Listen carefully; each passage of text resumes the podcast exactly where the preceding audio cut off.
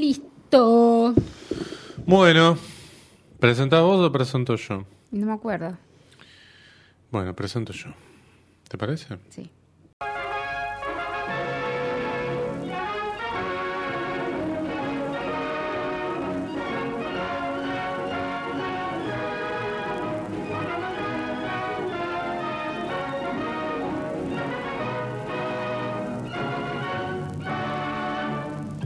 Bienvenidos, bienvenidas, bienvenidos a un nuevo episodio de Sucesos Argentinos.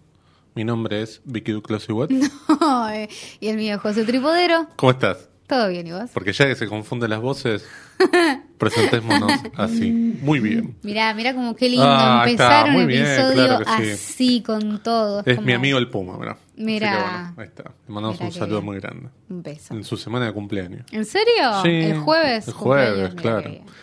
Bueno, tenemos otros amigos también. Sí. Tenemos a nuestros amigos de Bodega La Azul, a quienes les vamos a mandar un agradecimiento y recomendarle a todas las Sí, personas que claro que nos sí. escuchan que pueden ingresar al Instagram Bodega La Azul o también a la página web bodegalaazul.com y ahí van a encontrar info sobre los distintos vinos eh, que tienen y cómo conseguirlos en todo el país. Exactamente. Porque ya se viene la época, ¿no? De mucho vinito, ¿no? Yo eh, debo, debo reconocer, tomé un Bodega La Azul el fin de semana. Ah, muy bien, Sí. por el Día de la Madre. sí, exactamente. Sí. Celebramos Este, así. Con, con- este, mucha gente, vi. Muy bien. Sí, Estuvo sí, muy lindo, ¿no? Sí. sí. ¿Sí o no? Sí, sí, estuvo muy lindo, no me causa gracia tu... ¿Por qué? Eh, no, ¿querías venir? No, no, ah, no. está no. bien, porque sonó como... No, no, no. Estuvo muy no. lindo, vi la foto, lo vi de lejos. Eso no dije yo. Yo dije que estuvo muy lindo nada más. Sí, estuvo muy lindo, estuvo muy lindo. Comimos demasiadas cosas dulces. ¿Vos? Yo también ¿Qué comí, muy, eh, comí ñoquis caseros. Ay, qué rico. Mi Este, comida favorita son los ñoquis. ¿En serio? Sí. Mira, este, a mí me gustan mucho y bueno, ¿Con también eh, con no salsa fileto, eh, también casera. Eh, aburrido ahí, no, ¿por esa qué? parte. ¿Qué, qué otra salsa le Ah, pondrías? bueno, una salsita, una cremita. No, pero muy pesadita. la crema. Después ven- no, después había pasta frola, había Mm, qué este, un montón de empanaditas dulces, esas cosas. Empanaditas dulces. Café, bueno, Qué un montón rico. de cosas. La verdad la pasamos muy lindo.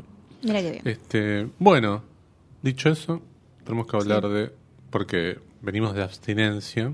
Sí, Igual este es un podcast que graba todas las semanas, así que este, nadie que diga lo contrario me va a convencer.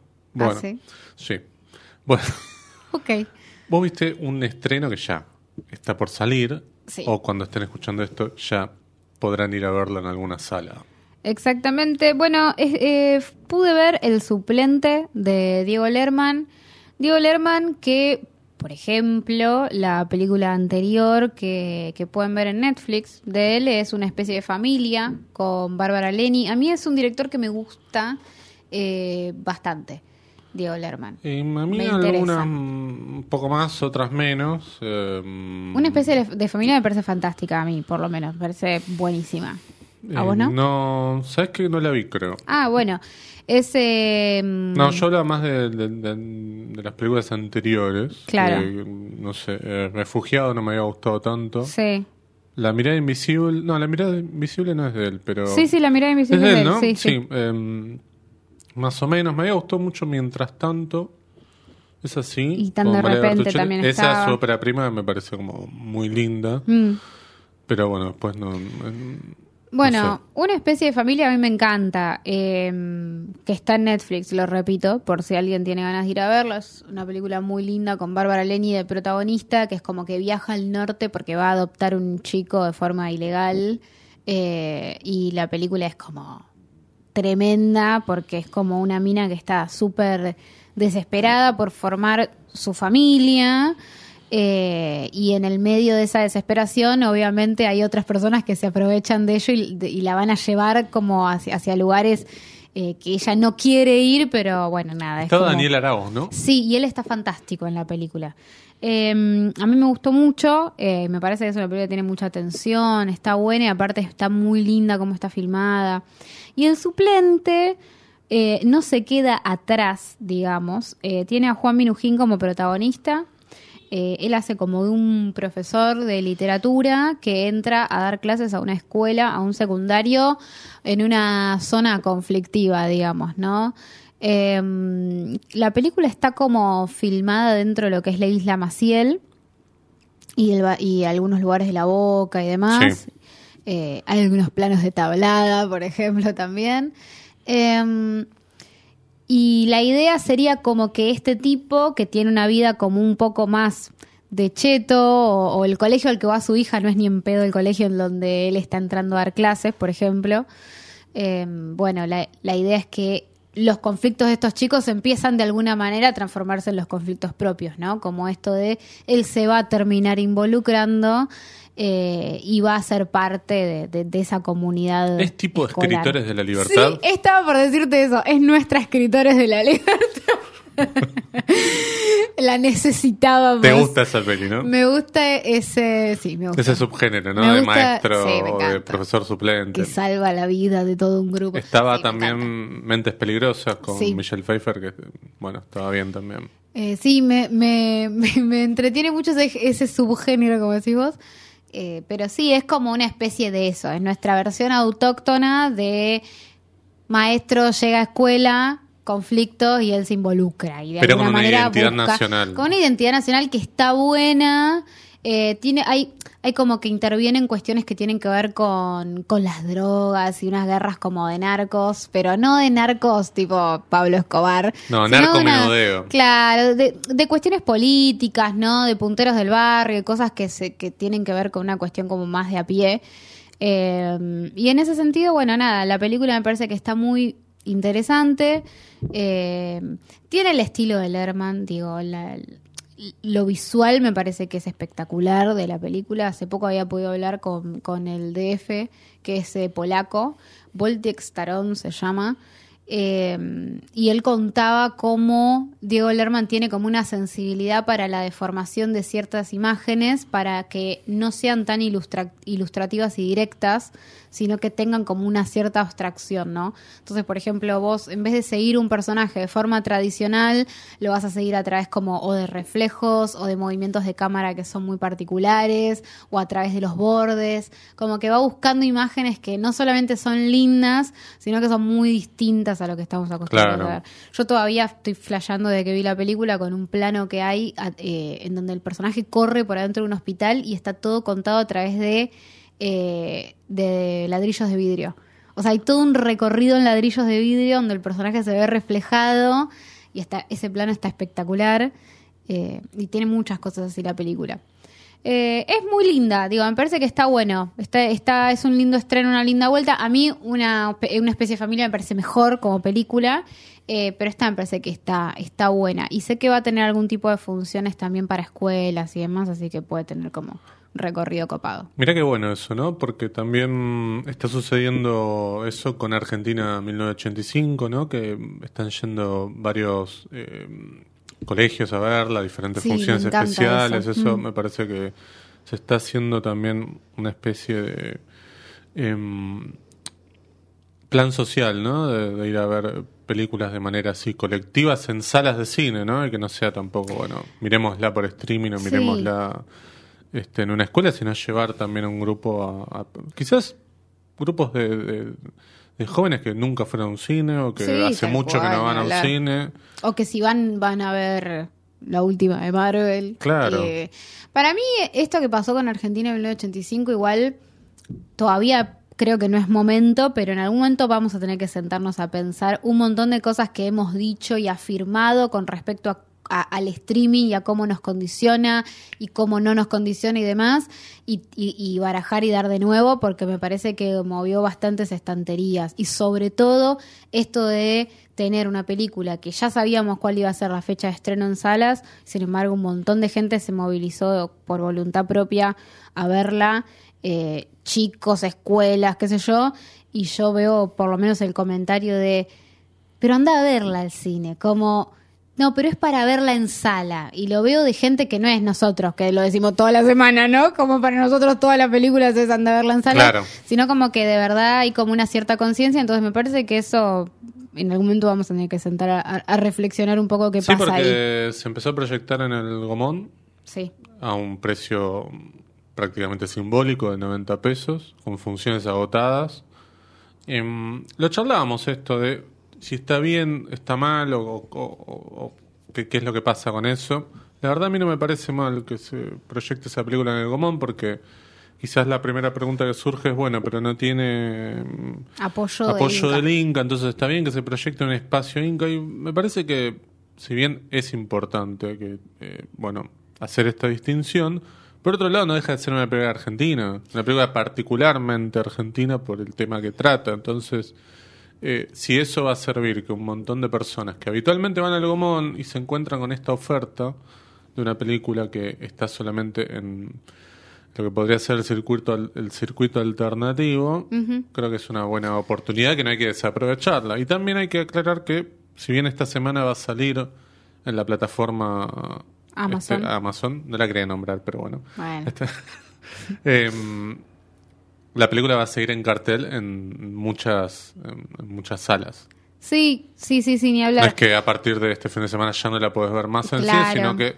sigue porque además está haciendo números, este, probablemente se va a convertir en la película argentina más vista del año, entonces también le sirve a las salas que siga en cartel. Sí, ni hablar. Eh, sí, yo lo que tengo, mi- mis dudas no son... A ver, me encanta que se vea en el Gomont y por ese valor me parece que está espectacular. Eh, me pregunto qué pasa con decir, bueno, a ver, eh, hay otras películas que no tienen espacio, no solamente en las cadenas eh, más grandes, sino tampoco en las cadenas en las que Argentina 1985 también tiene salas y la única salida que tienen es el Gomont eh, y por ahí tienen una proyección por día y de repente aparece Argentina en 1985 que tiene tres funciones diarias en el Gomont sin haber tenido apoyo del Inca. No sé cómo se maneja el calendario, o sea, en un momento el Creo que calendario... nadie sabe. No, pero en un momento el calendario estaba como pasadísimo de rosca y de hecho había películas que no importaba la cantidad, películas argentinas que no importaba la cantidad de espectadores que hicieran, igualmente tenían que firmar como un acuerdo que decía que solamente iban a permanecer una sola semana en sala en el Gomón, más allá de que la rompieran, porque había un montón de películas en cola, sobre todo después de la pandemia.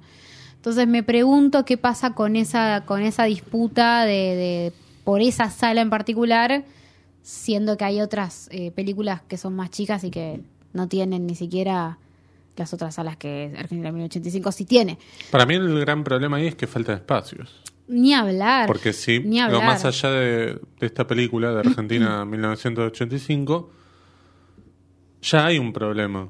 Digo, porque digo, lo había antes y lo va a ver después, digo, dentro de un mes, dos meses. Entonces, creo que la discusión pasa por el, el lado de, bueno, abramos más espacios Inca, abramos más Mm. Total. salas, digo, y hay salas, digo, mm, Belgrano hay una hay un complejo que dejó de funcionar, digo, este Sí, sí, sí. entonces eh, me parece que Va por ahí hay en realidad. claro, ahí me parece que pensar más en, en, en cierta voluntad de que esto se materialice, digo, que haya más espacios, que haya más salas, y no estar pensando, bueno, esto es culpa del Gomón. El Gomón tiene tres No, salas, no, tiene una sala muy claro. grande, tiene otras dos salas que son chiquitas, y como bien vos decías, hay un montón de películas que están haciendo la fila también, ¿no? Eh, y también hay muchos productores que quieren estrenar antes de que termine el año para poder cobrar el subsidio, Claro, ¿no? no es lo mismo estrenar en diciembre que estrenar en enero, ¿sí? Bien. Em, no sé qué más te quedó. No. Suplente, bueno, vayan a ver la- Sí, las salas la- que estén. Yo diría que aprovechar esta semana, ¿no? Sí, sí, en este caso sí, ya estamos como... eh, pero me parece una linda, una linda opción, una linda película para ir a ver al cine. Bien. Em, Vos. yo. Yo vi una película de plataforma. Vi dos películas, mira, de plataforma. Dos. Ah, me habías Un dicho montón. una y ahora a ver qué sorpresa. No, la otra es una película eh, de hace algunos años, que no sé si la viste. ¿Crees que empiece por eso o empiezo Empezá por la...? por lo que quieras. Bueno, empiezo por 30 noches con mi ex, que apareció en Star Plus. Eh, esto.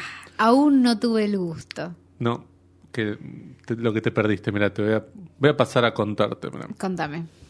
Ópera prima de Adrián Suar, ¿no? Que ahora ya le podemos decir actor, director, productor, ¿no?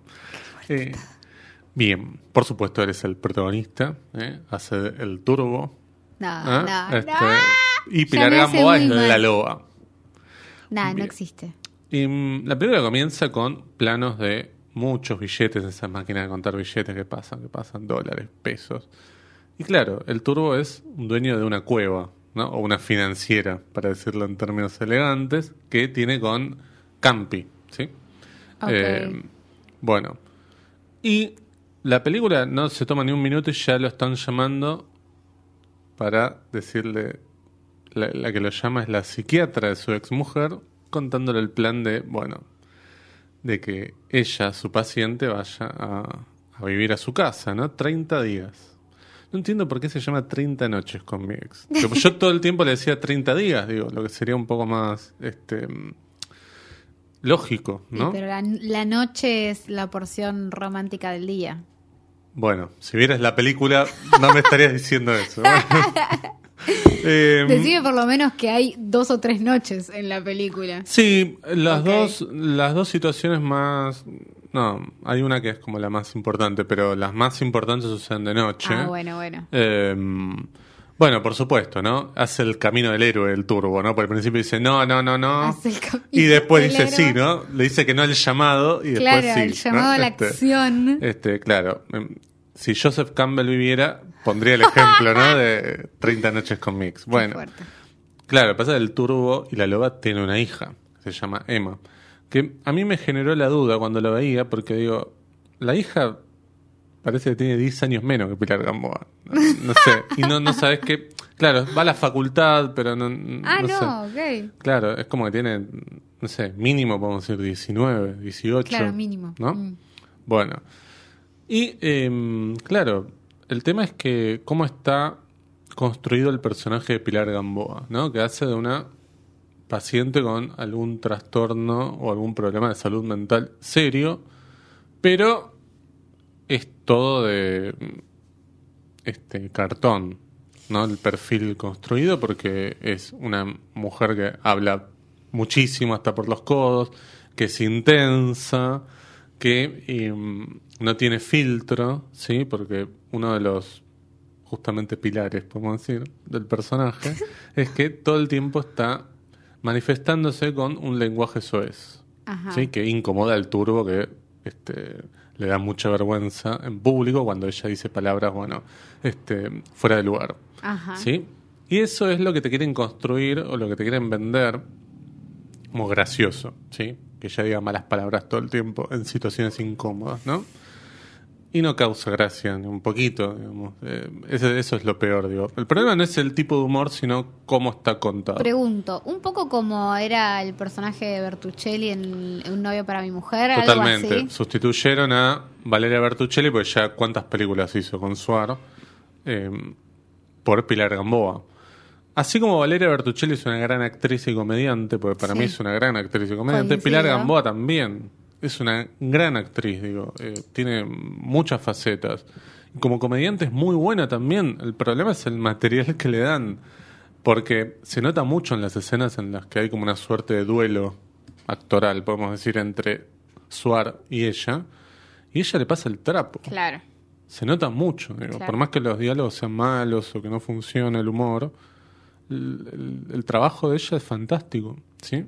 Em, bueno, nada, se, da- se van a dar una serie de situaciones totalmente, digamos, la película es básicamente eso, es una secuencia tras otra en la que ella se manda cagadas y que él no la soporta. ¿Sí? Es eso. Él en verdad queda, por supuesto, como el pobre tipo que está haciendo como todo el Que tiene las esfuerzo. bolas por el piso. No, pero aparte es como el buen tipo que le dio la casa para que ella se quedara, eh, eh, que está haciendo como el esfuerzo para este para que ella para que ella esté mejor. Oh. En un momento queda como él se quedó solo con la hija y la crió él. Este, todo eso. Es eh, bastante lamentable, eh, ba- bastante lamentable como está tratado el tema de la salud mental, pero en serio digo, porque em, es simplemente como bueno, una, una mina que es muy intensa. ¿sí? Claro, sí. Y el otro Y personaje... es gracioso, ¿no? Claro, como es hace muy cosas de loquita. Claro, claro, este nada. El otro personaje femenino, más o menos importante, sacando el de la hija, es el de la vecina, interpretado por Elisa Garricajo. Tu actriz favorita. Otra piel de lava, tenemos ahí una eh, mitad piel de lava.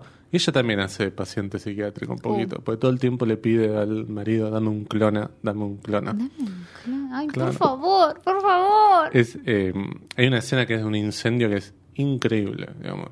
Bueno, ahí se nota la diferencia de las dos actrices. A mí, qué sé yo, Pilar Gambón me parece mucho más versátil. Porque si pienso en... Decí la palabra mejor. No, no, no, digo, favor. me parece que tiene como un arco, un espectro más amplio. Porque si vos ves Las Vegas de Juan, Juan Villegas, Villegas, sí, a que también es una comedia y A que mí me gusta se- mucho ella ahí Y también. ahí funciona mucho mejor, Sí. digo. Yo, p- mientras hablabas de ella en, en- en ese tipo de personaje y demás, pensaba en Las Vegas de Juan Villegas, porque justamente es como, sin entrar como a, mm, a la parte diagnosticada del personaje, porque en Las Vegas no, no hay eso, pero sí es un personaje que está súper intensa con algo que le está pasando en relación a, a- a su familia y demás.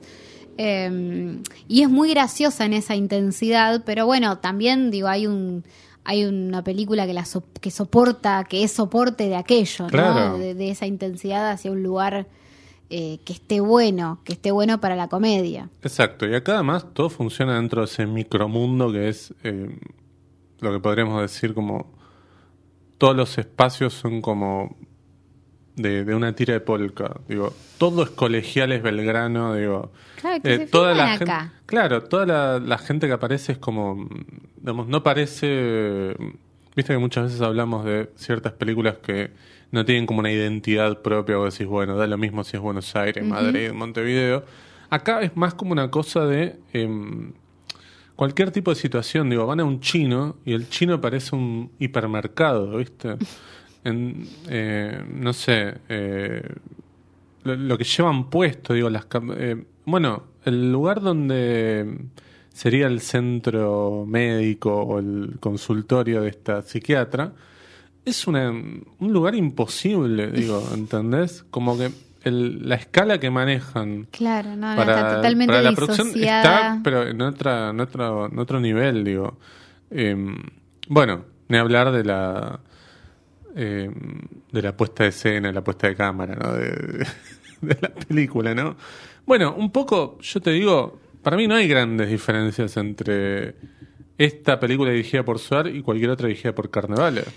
Me imagino. No es que vos decís, che, si hubiera estado Carnevale acá, Por hubiera habido un poco más de vuelo, no, sería lo mismo. Eh, y otra cosa también en el... No, porque, mira, esto que yo decía, lo de la escala, muchas veces les caemos a películas tipo más chiquititas, ¿no? Como álbum para la juventud, igual Sí, bueno, sí, esta hablar. gente que se mueve... Estas películas son iguales, digo, ¿eh? Nada más que tienen más plata, nada más que tienen quizás caras más conocidas, pero están en ese en esa ideología de cómo presentar un mundo. A eso voy. Em, en el caso de Suar, vos decís, bueno, hace 30 años viene haciendo lo mismo. Em, me da un poco de pena de las películas más chicas, ¿no? Que tengan como esa misma concepción. Y Eso es lo que a mí me, me hace un poco, de- me vibra un poquito. Em, y el guion está filmado por Javier Gross con un Me seudónimo. vibra un poquito. Este pasó, pasó, Vicky. Bueno. Javier. no, Javi- lo voy, no lo voy a dejar pasar. no, bueno, Javier Gross, que en verdad es Pablo Solares. ¿eh? Este, el mismo guionista de Un novio para mi mujer, pero ¿Por se qué ve que tiene esta un le- seudónimo? No tengo idea. Le debe haber parecido peor que esa, no sé. Porque como para ponerle un Pero en las seudónimo. notas vos entrás y entre paréntesis te ponen, o sea, el, el chiste del seudónimo sería No sé. que nadie sepa. No, pero aparte creo que. Javier Gross es, un, es el nombre de un personaje de estas películas. Pero bueno, no sé. sé. No sé yo. Es una pregunta nada más. Sí, hablando de preguntas, la pregunta que yo me hago es cómo 700.000 personas fueron a ver esto al cine. ¿Sí? A mí me, me- me genera todavía dudas, por más que alguien me diga, no, bueno, hay un público para estas películas, qué sé yo. Hay un pero vos público pensás que... que... Granizo fue una de las más vistas, inclusive con todo lo que ya Sí, hemos hablado pero- de cómo mide Netflix y demás. Pero digo, fue Claro, una de pero las vos ya pagás. Netflix y está. Y vos decís, bueno, la voy a ver. Pero acá es, me voy a trasladar hasta una sala de cine, voy a pagar para ver esto. ¿Vos crees que es así o crees que es, che, vamos al cine y qué hay? ¿Y qué lo hay? Lo único Yo que creo hay es que- esto. Un poco es eso, no, hay otras cosas, digo, porque... ¿Pero qué? Pará, porque no es lo mismo que hay para vos que hay para No, O- o para para, mí- mí, que Bueno. para el la media de una persona que dice, che, vamos al cine todos juntos, mm, no sé, digo, no sé.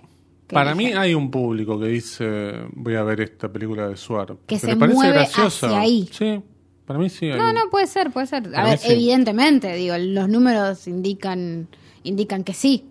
La verdad es que no. eh, estoy pensando qué películas grandes se estrenaron. al mismo tiempo, pero no sé. Eh, Verdaderamente no lo sé. No sé, se estrenó hace, no sé si la semana pasada o la anterior, Amsterdam, con prácticamente todos los actores y actrices más famosos de Hollywood y no la fue a ver nadie. No. Eh, ¿qué- ¿Quién es esta? No sé, Christian Bale, eh, estaba De Niro, estaba, ¿cómo se llama? Margot Robbie, digo, está- estaban todos, digamos, y no la fue a ver nadie. Y, y no creo que sea peor que 30 noches con Miguel. capaz que la, capaz que sí, digo, y hay que verla, pero em, cuestión que hay un fenómeno detrás de Suer que no, no se puede ignorar, digo, porque No, si ni hablar, ni hablar. 700.000 personas para una película cualquiera, no hablemos de Argentina, cualquiera, teniendo en cuenta que todavía no hay un público que haya vuelto a ser el de 2019, Ujú. por más que ya no haya foro ni nada, ni siquiera esta palabra es pronunciada hace este Meses. hace meses, no sé hace cuánto no hablamos Sí, de eso, sí. pero mm, hay un público, digo, así como hay un público para ver, no sé, este, qué sé yo, para ver películas de Franchella, también hay para ver películas de Suárez, no sé. Sí, sí, Así sí, que, ni hablar, ni hablar. No sabía que, que de Suar había esto. Me, me llevé estas. No, yo con no te esta puedo película decir me con- llevé esa sorpresa. Claro. Porque Franchella sí, me lo, sí lo sabía y otros actores sí lo sabía, pero de, de Suar no, no estaba tan segura. Fíjate que vos podés decir, por ejemplo, de las películas que hace con Valeria Bertuccelli, decís, bueno, ellos dos hacen una dupla, entonces ellos dos convocan.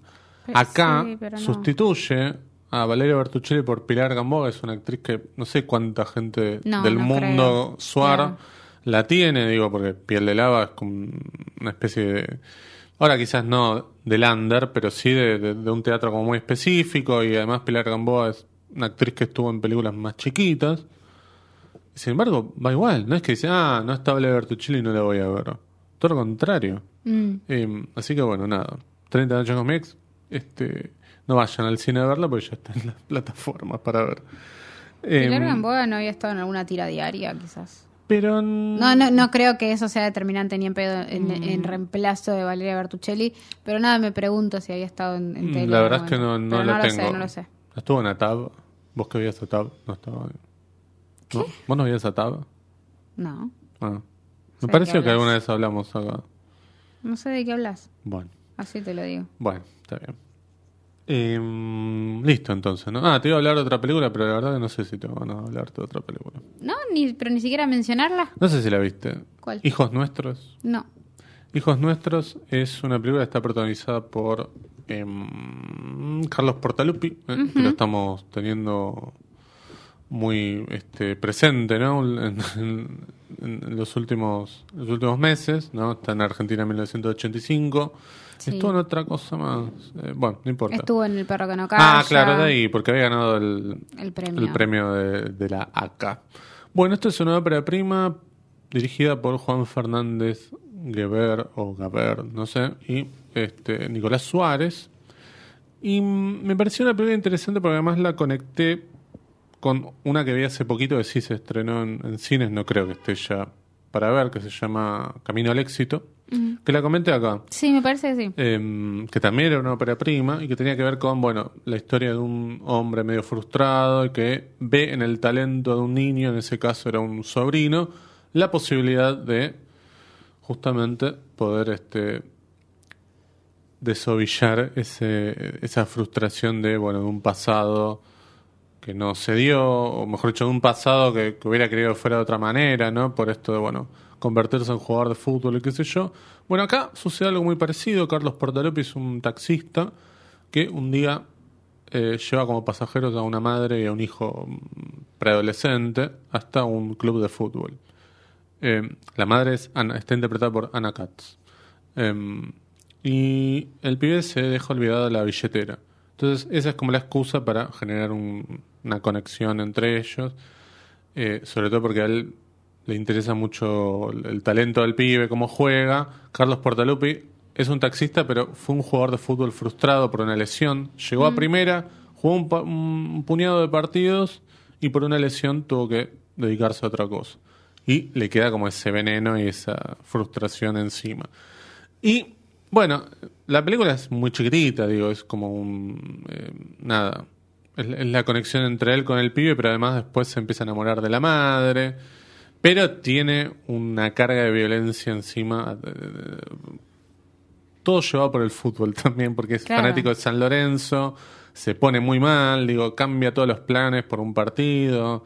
eh, y llega un momento en el cual hay una posibilidad para que el pibe se pruebe en San Lorenzo, Chan. gracias a él, y bueno, y eso va a desencadenar una serie de cosas. Es una película muy chiquita, yo la vi en Flow, no sé si estará en, en alguna otra plataforma. Este y está muy bien Ana Katz, haciendo acá un papel, nada, delante de, cámara, no, no, no participa en el guion ni en la dirección, y este creo que, que hay una... Bueno, ella actúa en alguna de sus películas, creo, ¿no? Este, sí, sí. eh, tiene ahí como una beta también de, de actriz y que, que, que funciona muy bien, así que hijos nuestros, si la si, le- si tienen flow la, la pueden ver. Es del 2015, simplemente lo traigo acá porque este, antes hablamos de alguna película que veíamos que se nos había pasado y bueno, me acordé. Está bien. Pero hasta acá llegué, porque tenemos que hablar de otra película, ¿no? Sí, vamos a hablar de... Ah, Suspenso.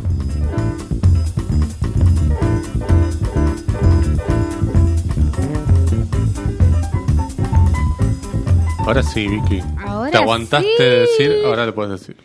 eh, vamos a hablar de Mujer Lobo. Una película de Tamae Garategui Sí, del año 2013. sí.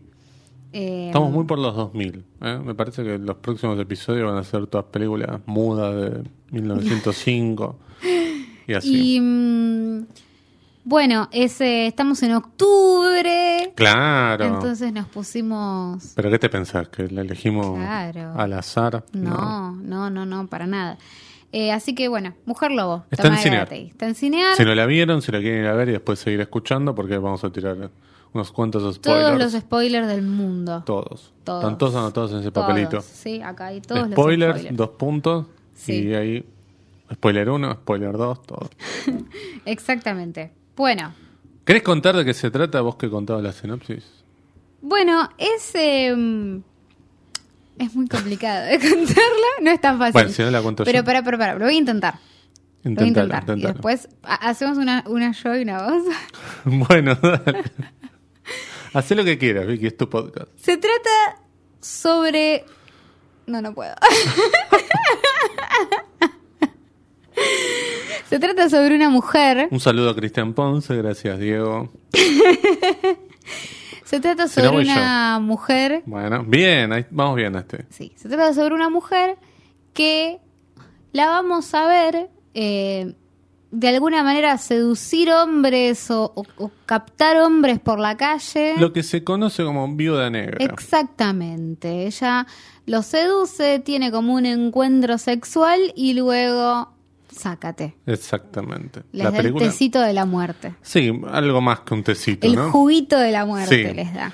La película comienza con un plano fijo de una escena sexual bastante cargada. Sí. Dura bastante. Potente. Muy potente, sobre todo me parece que está muy bien jugado esto del plano fijo que Ni hablar. vemos a el personaje de Mónica Lairana atada, amordazada y este siendo abordada por, por un hombre. eh, eh, entendemos que hay un, Hay un juego un sexual consenso, ahí. sí, Está, consensuado, por el principio parece que no, pero sí, este, bueno, este, dura muy poquito. y cuando termina, em, vemos que este hombre es un médico, porque lleva puesto un delantal, Sí. pero tiene una mirada, tiene un comportamiento bastante distante con ella, ¿no? Es como que Sí, parecía hay, ser que la usó, nada más, hay ¿no? algo claro. Ellos tienen como un encuentro. O sea, claro, encima no sabemos cómo llegaron a ese encuentro. Entonces, cuando hay después de esa escena un corte a una especie de desayuno, ponele. Sí. Eh, primero parece que hubiera una familiaridad, pero rápidamente nos vamos a dar cuenta que no, que ese encuentro nocturno fue el primero, probablemente el último, por cómo, Claro. por cómo le habla él a ella también, como, como decís vos, como muy distante, no la trata tan bien, cero, él desayuna y ella está ahí, ¿no? Queriendo fumar. Eh, Él no la deja. él no la deja. Eh, y después, bueno, nos, nos damos cuenta que va a ser el último encuentro porque además termina eh, mo- morido él. Sí, porque le pone algo en el juguito que le ofrece Sí. y él cae desplomado. Y ahí empiezan los títulos de la película. Me parece un muy lindo comienzo, un muy lindo Sí. prólogo. Después vemos, bueno, este, a ella caminando por la ciudad y los títulos de la película. La película está en blanco y negro, Sí. eso hay que decirlo. Eh, y tenemos el seguimiento de ella. Bueno, y después lo que vemos, que es lo que va a generar como la duda o la confusión, que vemos situaciones de dos mujeres más. Sí. Por un lado, de eh, una chica, lo que podemos decir como una especie de bomba o bombshell, Sí. este, eh, interpretada Luján por Luján. Ariza. Y después el personaje de Guadalupe Docampo, que está sentada en una plaza, como muy tímida, la aborda un chico, bastante este, Sí. insistente, podemos Sí. decir. Eh, y que, bueno, este, cuando ella se niega, el pibe se va, un amigo le pregunta, ¿y qué onda con esa chica? No, es una frígida. Acá tenemos, me parece que, tres estereotipos bien marcados de mujeres, ¿no? Por un lado, una especie de mujer medio animal, o la que puede dar el nombre de la película, mujer lobo. Sí. Por otro lado, la bomba. Y por otro lado, esa chica como más tímida, más este, introvertida, ¿no? Sí. Pero, plot twist, es la misma mujer. Oh, sorpresa. Exactamente. Son como diferentes eh, avatars. Sí, el, prim- el primer indicio de esto va a estar no tan avanzada la película, digo, está todo dentro de la primera media hora se va a plantear todo esto, pero se va a tomar como unos minutos y nos va a presentar eh, a estas tres mujeres en diálogo con hombres en distintos momentos, en donde no se da una solución de continuidad a, a- a la participación de una y otra. Entonces, en principio, vos podés pensar que son tres mujeres que en algún punto van a confluir hacia algún lado. El primer indicio de esto se da con el personaje de Guillermo Fenning, que aparece y pasa como un poco lo mismo, ¿no? Digo, se encuentra con esta mina, con, con la, eh, con la que es más bomba, digamos. Eh, En un subte. Sí, después ellos van a tener como un encuentro sexual en otro momento y en el medio de ese encuentro uno puede observar un cierto cambio de imagen de ella y es como, vi bien, vi a Mónica Lairana en vez de a este otro personaje y ahí ya empieza como a haber una especie de indicio de decir, creo que acá hay un juego de transformación y si seguís el nombre de la película un poco que también va a ir a, a- a confirmarte esa, esa primera sospecha, ¿no? Exactamente. En, en el medio de una felatio, además. Sí, ¿no? sí, Está sí, esa, transformación. Eh, es muy interesante que casi todos los hombres que son víctimas de, de ellas eh, son nombres conocidos, porque tenemos a Guillermo Fenning, tenemos a César Bordón, Sí. tenemos a Germán da Silva, ¿no? Y que son como participaciones medio grajeas, ¿no? Sí. Bueno, El- pero sí. va a pasar que el personaje de Mónica Lairana, que en el- lo que podría ser como el escenario de casa, ¿no?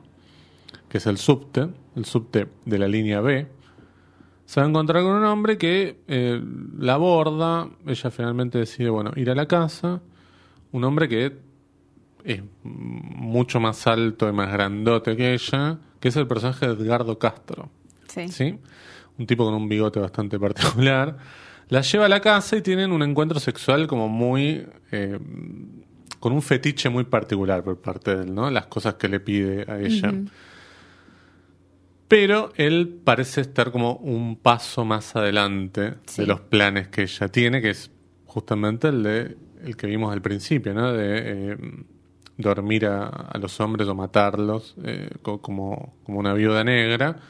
Y descubrimos después más tarde que él es un policía, ¿no? Sí. Que está atrás de ella, digamos. Sí. Pero no es un policía, es un policía bastante turbio. No, ni hablar. Sí, de hecho, ahí es como. Ahí se presenta como el conflicto de la película, pues si no era como una sucesión de. Ya había pasado dos o tres veces lo mismo. Eh, Y siempre salía ilesa ella. Exacto. Entonces acá aparece esto que es distinto, Una ¿no? amenaza, que parece que hay alguien que, le- que se dio cuenta, que la ve, que, que, que la reconoció eh, y que la jugó antes que ella. Y aparecen dos cosas, pues para mí es muy importante ese cómo está planteado ese punto de giro de la película, porque no solamente se presenta el conflicto, es decir, se quiebra el orden del mundo del personaje de ella y lo que para ella era natural se rompe de alguna manera, aparece una amenaza, y además confluye con la primera secuencia en donde las vamos a ver transformándose en solución de continuidad, ¿no? Como Claro. en, eh, en toda una secuencia como medio de persecución van a ir cambiando ellas eh, constantemente. Para mí es fantástica, es como todo un gran punto de giro que me parece hermoso. Claro, porque esta mujer en lo que podríamos decir, la figura de Mónica Leirana escapa, pero se va transformando, como, como vos decís, en, bueno, en Guadalupe de Ocampo, en Luján Ariza, Sí. ¿no? Eh, ahí se cruza con un chico, una especie de... Justo hablabas antes de narcomenudeo, bueno, de la un pibe- droga. Claro, se junta ahí con el flagelo de la droga El encarnado flagelo.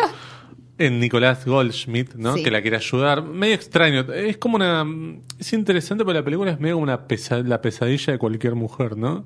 Cada Sí, hombre sí, que se cruza es como un este una faceta amenazante de, de diferentes tipos de hombres, ¿no? El intenso, el este el, el turbio, eh, no sé, el, el aliado, pero que atrás esconde como algún tipo de interés, ¿no? Sí, sí, sí. Que es lo que podría ser eh, este último Nicolás Goldschmidt, ¿no? sí, sí, que primero parece que la quiere ayudar y vos después decís, no, no, mejor no, mejor no la no, ayudo. claro, Sí. claro, porque al principio parece que la va a ayudar, pero parece como que tiene un interés un poco más espurio detrás. Claro. La lleva hasta la casa y ahí también, ¿no? Es como que justo eso, digamos, el, el conflicto del policía genera, por un lado eso, una amenaza latente, pero por otro lado, un vínculo distinto también. Un encuentro, sí. Claro, pero como algo más duradero. Sí. ¿no? Porque hasta acá cualquier hombre que se cruzaba con ella era primer y último encuentro, ¿no? Sí, y aparece acá como algo que podría decantar como en una, en una parte un poco más romántica que eh, por otros tránsitos de, de películas de género y demás, podría uno entender que a veces cuando están este tipo de personajes y aparece la línea romántica, se pone un poco en jaque el estilo de vida del personaje. ¿no? Claro. Como, bueno, y ahora que encontraste eh, el amor, ¿vas a seguir siendo mala? ¿O no? Claro. Porque son todas así. ¿O no? Claro. Este, bien. El personaje de Nicolás Goldschmidt, a quien ve, o por lo menos cuando está Nicolás Goldschmidt, nosotros los espectadores a quien Sí. vemos es A Guadalupe. a Ocampo. Guadalupe de Ocampo, al, al avatar tímido, podemos decir, ¿no? Introver-. O, introvertido De, de, este, de esta mujer. Pero en el Y el de medio. la misma estatura de Goldschmidt, digamos. Claro, sí. digamos todo. vos decís que es bajito. Él es bajito. Es sí? lindo, me gusta, pero ¿Ah, es sí? bajito, sí. ¿Lo conociste? No, Ah. No, no, digo, como sabés que es bajito, yo la verdad. no, ni- pero en las películas da bajito. ¿En qué otra película está? No lo, en no lo Las tengo Furias, tanto. Ah, por ejemplo. Y en Las Furias claro. vos habías dicho que era que daba bajito. Claro, pero no sabía que era Nicolás Goldschmidt. Nicolás Goldschmidt. Es él. Ah, mirá, no, no. no en, no. Mara- en Sueño Bendito también. Él hace, de, Bendito. ah, él hace del Maradona Ah, intermedio no, es que no antes, la vi. de, antes No la de vi. Casero. No la vi. Claro, pasa que acá me parece que tiene otro look. Tiene Sí, diferentes looks. sí, sí, ¿no? tiene diferentes looks, sí. Pero está muy bien me Sí, en este sí, papel, sí, ¿no? sí, sí. A Las mí- Furias a mí me también estaba bien, pero no- ahora que vos me decís, los Parece conecto. que en Que también es de Tamay Garati, ¿no? Claro, Tamay Garati creo que ve en él algo que a mí me parece muy interesante, que es como cierto potencial sensual y sexual de, de él que me parece que está muy bien. O sea, Sí. él interactúa en la sexualidad con los otros personajes de una forma que me parece que está muy natural eh, y tiene una energía muy sexual que está buena. Sí. Eh, y eso me parece que es como un poco lo que repite después también en otras películas o lo que sea. Me parece que es lo que Tamae ve y creo que está muy acertada. Digo, él está muy bien, es muy lindo, eh, tiene una energía muy, muy piola con, con Guadalupe de Ocampo. Sí, me parece que es la, la química que mejor funciona, porque Sí. la, la química que hay, en- que no existe, en verdad, entre Mónica Lairana y los demás personajes son como, bueno, este, la usan como carne descartable. ¿no? Claro, Eh, claro.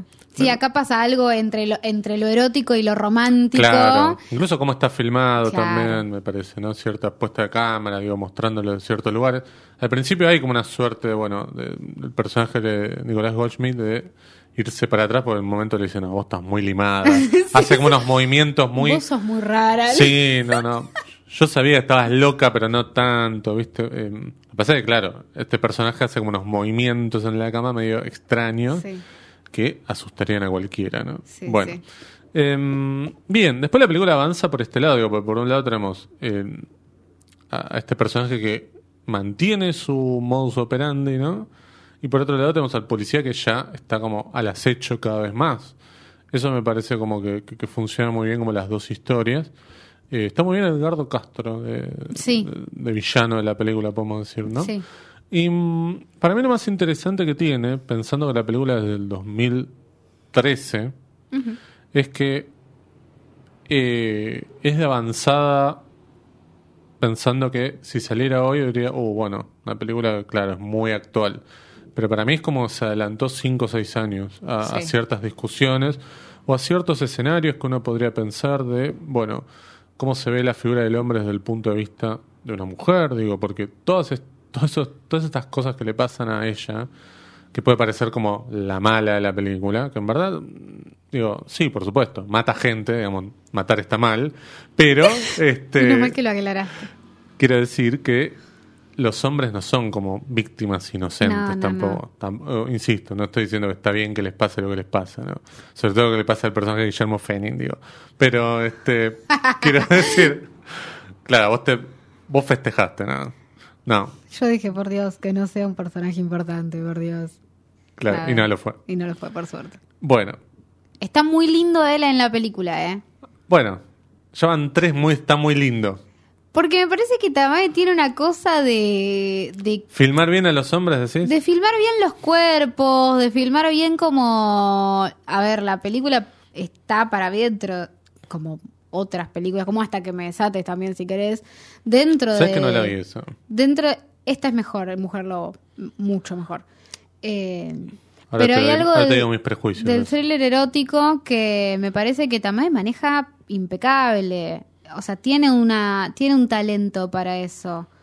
Eh, y me parece que desde esa óptica muchos eh, actores o actrices de cuerpos totalmente distintos, de edades, formas y demás distintos, están como retratados de una forma que es muy, muy, muy fuego para mí.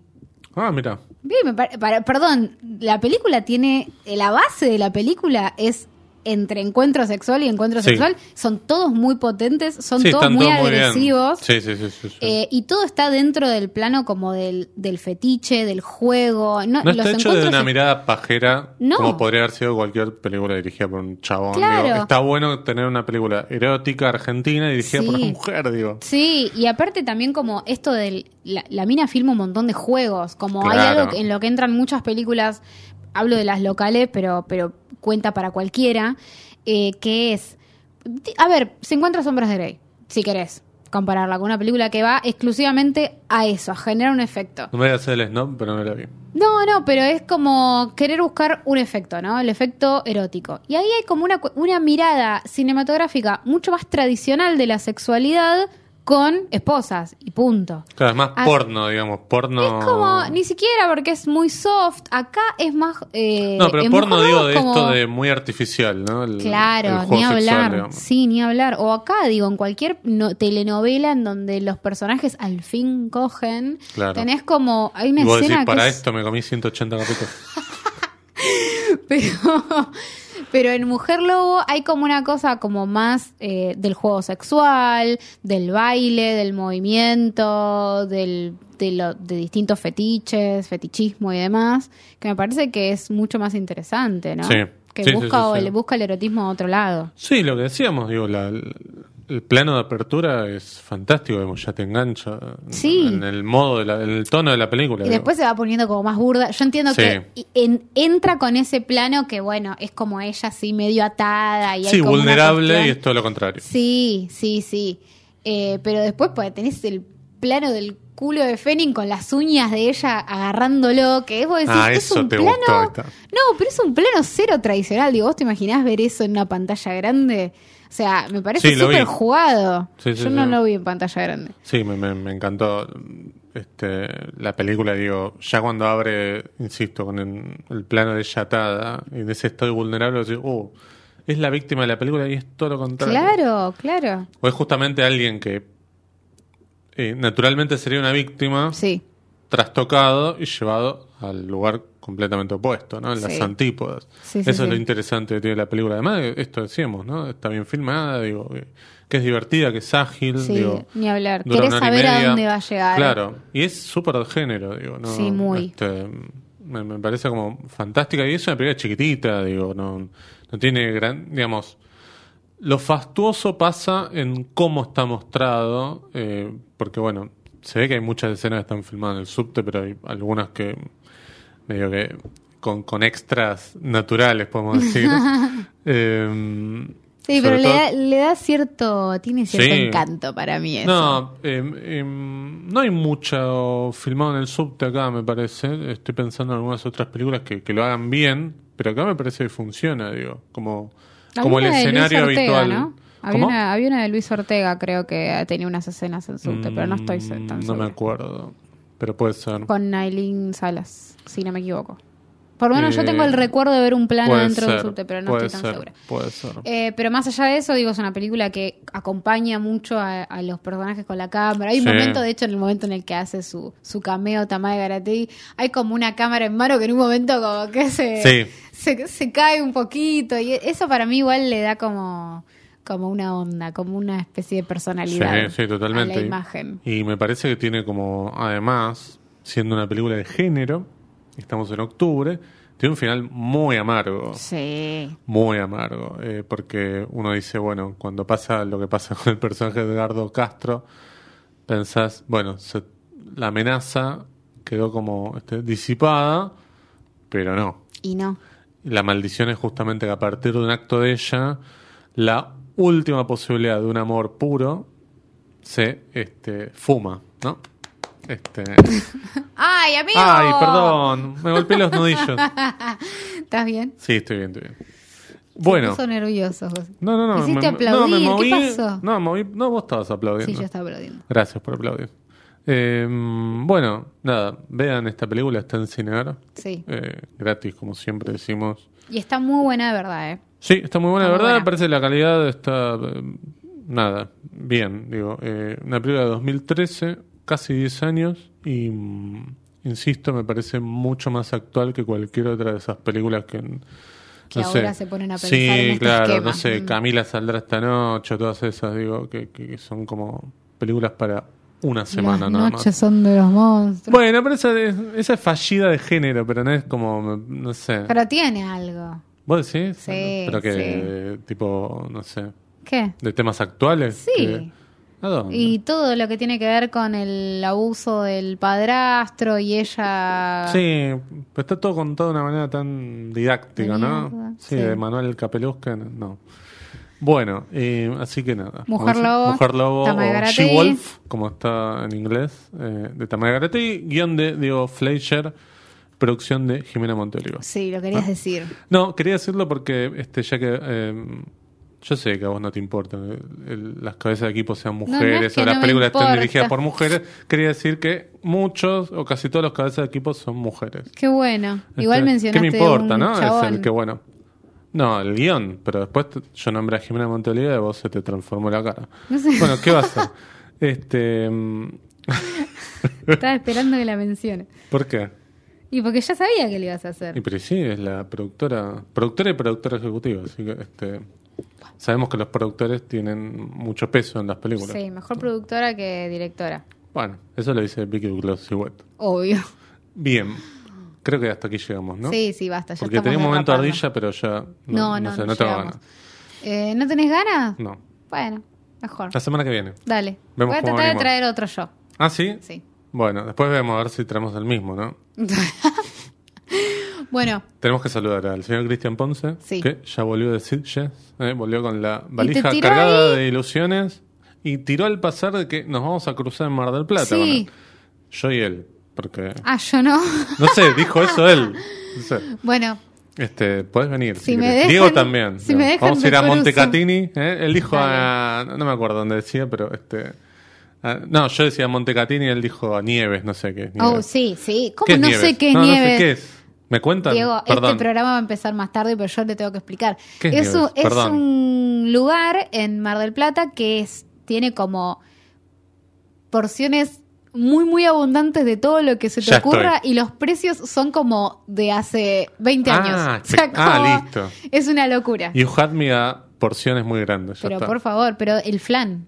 Ah, listo. Yendo a comer listo, listo. el flan. Bueno, Pero aparte por ahí un flan te sale, no sé, era raro porque los precios posta eran muy baratos. Hoy ya no tiene sentido que te diga un precio, porque la última vez que fui fue en 2019. está bien, bueno. Eh, no pasó. Bueno, sí, está bien. No sé cuánto Es hoy bien, es sí. eh, lo que saldría, pero era como un lugar muy, muy piola para cargar energías entre película y película en Mar del Plata porque es un golazo. Bueno, gestiona esos vouchers. Yo lo que tengo que gestionar es una publicidad lo que acabamos de hacer. Una Bueno, publicidad gratis. perfecto. Este, así que hay que cortar esto y enviárselo a las autoridades Claro, pertinentes. escúcheme, quiero flan. Sí. Bueno, igual te digo en serio lo de los vouchers. Bueno, em, Sí, yo también le digo en serio. Vamos, no vamos. Nada, este, saludar a Diego González también. Sí, ¿eh? a punto El- cero. a punto cero. Estamos en el estudio Che grabando y A la- esperemos volver a a la encontrarnos gente la que viene. Telegram. La gente de Telegram que adivinó la película Y de sí, Toque. como ¿eh? no querías. Bueno, la próxima hacelo vos, a ver qué emoji. ¿Qué emoji te hubieras puesto? A ver. Hubieras puesto Esos tres emojis. que pusiste vos. ¿Sí? Sí. Bueno, está bien. Este, Por ahí que- hubiera puesto algo más escatológico, pero. claro. O más. O más eh, Hubieras puesto a alguien Guarango. atado. algo ¿no? más guarango hubiera puesto yo, pero estuviste bien. Unos dientitos y una banana hubieras puesto, ¿no? Unas uñas, ¿no? Bueno. Una berenjena, no sé. Claro, Bueno, algo así.